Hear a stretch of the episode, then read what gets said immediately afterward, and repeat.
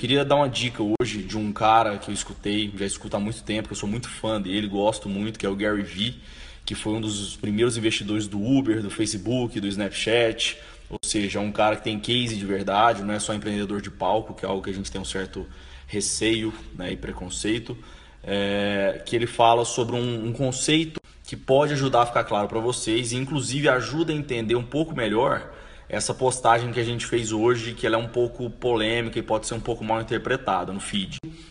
Que a gente fala muito para vocês aqui, nossos seguidores, e muito para os membros nos cursos e no nosso grupo de membros também nas discussões. Mas ele fala de uma forma diferente que eu achei interessante. Enfim, a gente fala muito sobre foco no presente e visão no futuro. Né? Você precisa ter metas e ações focadas no presente mas ter uma visão de longo prazo, de futuro grande, né? E não pode perdê-la de vista também. Ele usa isso de uma outra forma. Ele coloca isso como macropaciência e microvelocidade. Ou seja, no dia a dia, nas suas metas que você tem no, no, no, seu dia, você tem que ter velocidade sim, tem que ter sangue nos olhos, tem que trabalhar muito, estudar muito, fazer mais do que os outros se você quiser chegar no topo de algum lugar mesmo. Né? Mas você não pode ter pressa. No macro, você tem que ser paciente se não deu certo, você não pode ficar se cobrando, se matando, né? Ou achando que as coisas vão acontecer da noite pro dia e um, dois, três anos que elas não acontecem, leva mais tempo. Mas no dia a dia você tem que ter essa micro velocidade. Então tá aí a dica, macro paciência, né? Não se cobre no longo prazo, mas tenha visão de longo prazo e micro velocidade no dia a dia.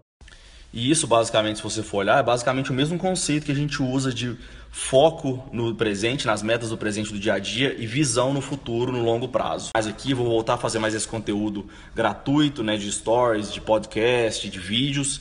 É, eu estava muito focado no conteúdo pago, né? A gente não vive só de, de, de amor. Né? Então espero que isso seja útil, útil para vocês. O ano começou de verdade, né? Agora depois do carnaval.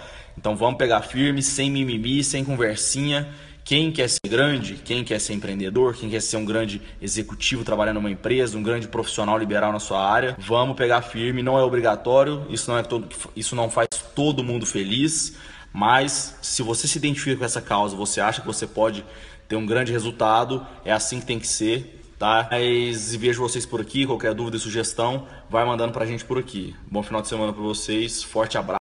Aí, tô falando pra vocês que seu tio tá ficando meio caduco, eu esqueci de relacionar com o post de hoje no feed. É que no feed fala que o seu futuro depende exclusivamente de você. Realmente essa palavra exclusivamente me preocupa um pouco, porque eu não gosto de sempre, nunca, exclusivamente, mas enfim, que o mundo é muito incerto.